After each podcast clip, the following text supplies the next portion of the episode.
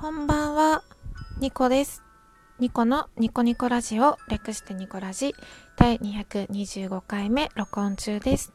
私のスマートフォンは今、2020年1月27日20時24分を指しております。この間、ドン・キホーテに行ったらですね、あの、タイツが3足1000円切ってたんですよ。990円ぐらいだったんですね。で、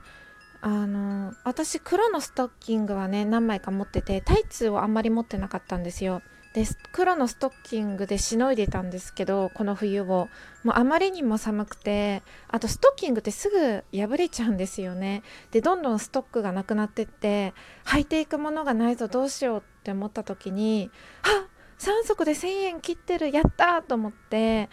あの意気揚々とね嬉しくなって買ったらタイツじゃなくてレギンスだったんですよ。すごいショックであのまあわからない人はねいないと思うんですけれどタイツとレギンス何が違うかっていうと布が足を包んでるか足を包んでないかです。レギンスは足首までしか布がないのであの靴下とか履かないといけないんですよね。で履いた時履いた時に会社に行く前に気づいてえ これレギンスだったんだってよく見ずにね買った自分が悪いんですけどわーと思ったんですけどまああの黒い靴下たくさん私持ってるので黒い靴下を履いて、まあ、レギンスとね組み合わせて会社に出勤しました。皆さんもなんか買い物する時はまあ私みたいなね間違える人はいないと思うんですけれどお気をつけください。はい、このニコラジは私情緒不安定系トーカーのニコが日々つれづれなるままに思ったことをつぶやいている声のブログです。今日もポツポツと喋っていこうと思います。で、なんだかね、音楽を流してのトークはすっごく久しぶりで、この間、もん2週間ぶりぐらいになんかだらっとしてだらっとしたトークをね撮ったんですけれど年末年始トークが終わって2週間ぐらいか。うん。結構間が空いたんですよね。でその時に大事なことを大事なことをするの忘れててあの私の大好きな無駄に少年超えな人が好きにしゃべるラジオのパーソナリティをされている一六さんからあの年始にですねなんと差し入れを差し入れをいただいてたんです。で私それを読もうって思ってたのになんかど忘れしてて最悪なんですけど本当に。久しぶりの録音だったしちょっと舞い上がってたっていうか緊張してたのもあったし音楽も流さずにだらっと撮っててついついですねど忘れしてしまってて一六さん本当に本当に申し訳ありません。あの改めてご紹介させていただきます。ちょっと一回 BGM 止めますね。いい。えっとですね。よいしょ。ラジオトークのアプリを今ちょっと立ち上げたんですけれど。よいしょよいしょ。差し入れ。はい。えーとですね差し入れを1月12日の23時38分にいただいてます。えーとニコちゃん明けましておめでとう。まるでの新生活は慣れましたか？お仕事や日々の生活で忙しいかもしれないけれど体に気をつけてね。素敵な一年をお過ごしください。今年もどうぞよろしくお願いします。ではでは16ということで16さん本当に本当にありがとうございます。本当に前回紹介するつもりが すっ飛ばしてしまってもう本当バカですよね。なんかこういう抜けてるところがあります。であの〇〇での新生活は慣れましたかっていうのはあの私一六さんと本当にたまにダイレクトメールをまあダイレクトメールという名のファンレターみたいな のを送っててで引っ越す時もですね一応あの新生活が始まりますっていう感じでどこどこに住みますっていう報告をしたんですね。うん、であの一六さんは私が住んでる場所を、まあ、知ってるんですけれど私がファンレターで言ってるから知ってるんですけれどラジオではちょっと公開してないのでここではちょっとまあ、〇〇という形でね伏せ字にさせていただきました。はい。本当に一六さんありがとうございました。とっても嬉しかったです。まさかね憧れの一六さんからもらえるなんて。なんかもらったその日はすっごい舞い上がっててでもなんかこう舞い上がりすぎてこうラジオで言うっていうのをねスポッてなんか抜けてしまったんでしょうね。ほんとすいません。もらって大満足してました。はい。で今日の本題なんですけれどあの皆さん洋服は捨てれますかって話です。はい。私洋服を極端に捨てれない人なんですよ。なんか洋服って捨てる理由っていろいろあると思うんですよ。例えば T シャツがもうヘロヘロのクタクタになってるとか色あせしてるとかなんかシミがついてるとかほつれてしまっているとかまあいろんなね洋服があっていろんな理由で捨てるタイミングってあると思うんですけど私結構捨てれなくてあの今冬じゃないですか。だから冬ってセーターとか割とモコモコしたねふわっとした洋服を買うことが多いし着てることが多いんですよ。でまあ淡い色系の服を私は好んで着てるので結構ねあのシミができたり食べこぼしとかシミができたりしたらあの目立つしでもそれだけでは捨てないんですよまずシミ抜きをして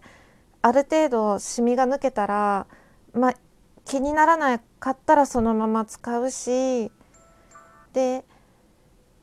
気になってでもなんかタンスの肥やしにしてて捨てれなかったりとかしてなんか捨てれないんですよね。ともかくシミとか食べこぼしのシミがついたぐらいじゃまず捨てないんですよ。とりあえずシミ抜きをしてで結構そのシミ抜きが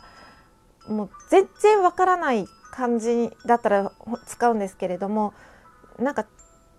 よく見ないと分かんないなよく見たら分かるなっていうレベルでもそのまま洋服使うんですよね。うん、別にブランドの洋服を買ってるとかじゃなくてほんと島村とかユニクロとかなんかハニーズとか安いプチプラファッションなんですけれど捨てれなくて。で今捨てようかなって思ってるのがあの大判マフラーなんですよ。ちょっと大きめのあの膝掛けとかにもできるマフラーがあるんですけれどシミもないしききれいにつく使ってたんですけどやっぱり何年も使ってるとあの毛玉ができてきてで毛玉もねハサミで切ったりして 使ってたんですよ私。でもさすがにもうそれも面倒くさくなって寿命かなって思うんですけど気にしなければ使えるわけじゃないですかその毛玉を。だからおもちゃとかみたいに壊れたとかじゃなくてなんか洋服って壊れないじゃないですかボタンが取れてもボタンをつければいいしあの洗濯して縮んだとか絶対的にもう着れないぞっていう状態にならないと私捨てれないんですよね。だから毛玉ができたぐらいじゃなんか使わないだけでタンスの肥やしになっていくんですよ。なんか使えるのに捨てるっていうのがもったいないなって思ってしまって。でも着るにはちょっとみっともないからその使ったり着たりはしないんですけれどじゃあ捨てるのってなった時に捨てるにはもったいないってなってってタンスの肥やしになってるものがあるんですよ。でそういう毛玉がついたものとかちょっとよれよれてるものとかって着るにはみっともないからあの日常使いはしないんですけどあの売るに売るのもちょっとどうかなって思うんですよ。人に売るのも人に売るっていうかまあショップに持っていくのもなんか気が引けるっていうかこんなの買い取る人いないだろうなみたいな感じでだから捨てるしか選択肢はないんですけれどあの捨てる踏ん切りがつかないんですよね。自分の中で着れなくなったっていう認識じゃなくてまだ使えるものを捨てていいのっていう認識なので皆さんはどうしてますかね？なんかどっかのリサイクルショップになんか怪物くんとか皆さん知ってますかね？大きないろんな洋服だけじゃなくて本とかパソコンのゲームとか家電とか何でも買い取るようなところになんか衣服リサイクル回収ボックスみたいなのがあっていらない服をねそこに入れていいですよって。そしたらその服をなんか恵まれない子どもたちに寄付したりとかそういうボックスがあるお店とかが地元にはあったのでよくそこをね活用してたんですよ。でも引っ越してからなんかそういうの見ないしそもそもそういう大きななんだろうリサイクルショップって駐車場がたくさんあってちょっと田舎で土地が余ってるところに立つっていうイメージがあって今住んでるところはなんか郊外に行かないとそういう場所はないのかなって思うと、まあ、わざわざすっごいね電車に乗ってまで行くのもなってなって捨てれずにいるんですよね。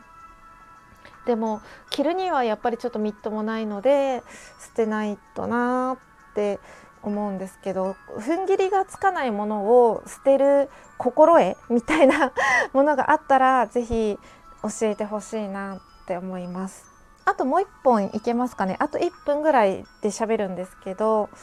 なんか平日普通に仕事してる時は人生について結構真面目に考えてるんですよ。なんか定年後できる仕事とか趣味を副業にしたいとか、まあ、いつも言ってるんですけれど、まあ、何か夢中になれるものを見つけたいとか考えててお休みの日にあれをしようこれをしようとかあれを買いに行こうこの本を読もうとか思ってるのに休日になると頭が空っぽになって何にもしないんですよね。びっくりするぐらい。そういうことってありませんか？もうね休日になるとね平日考えてたことが全部すっ飛ぶ。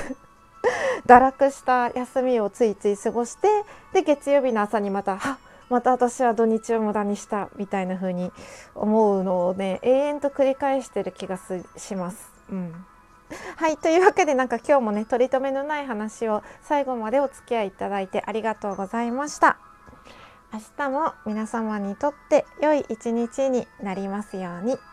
おやすみおやすみなさいは早いけどまた聞いてください。ニコでした。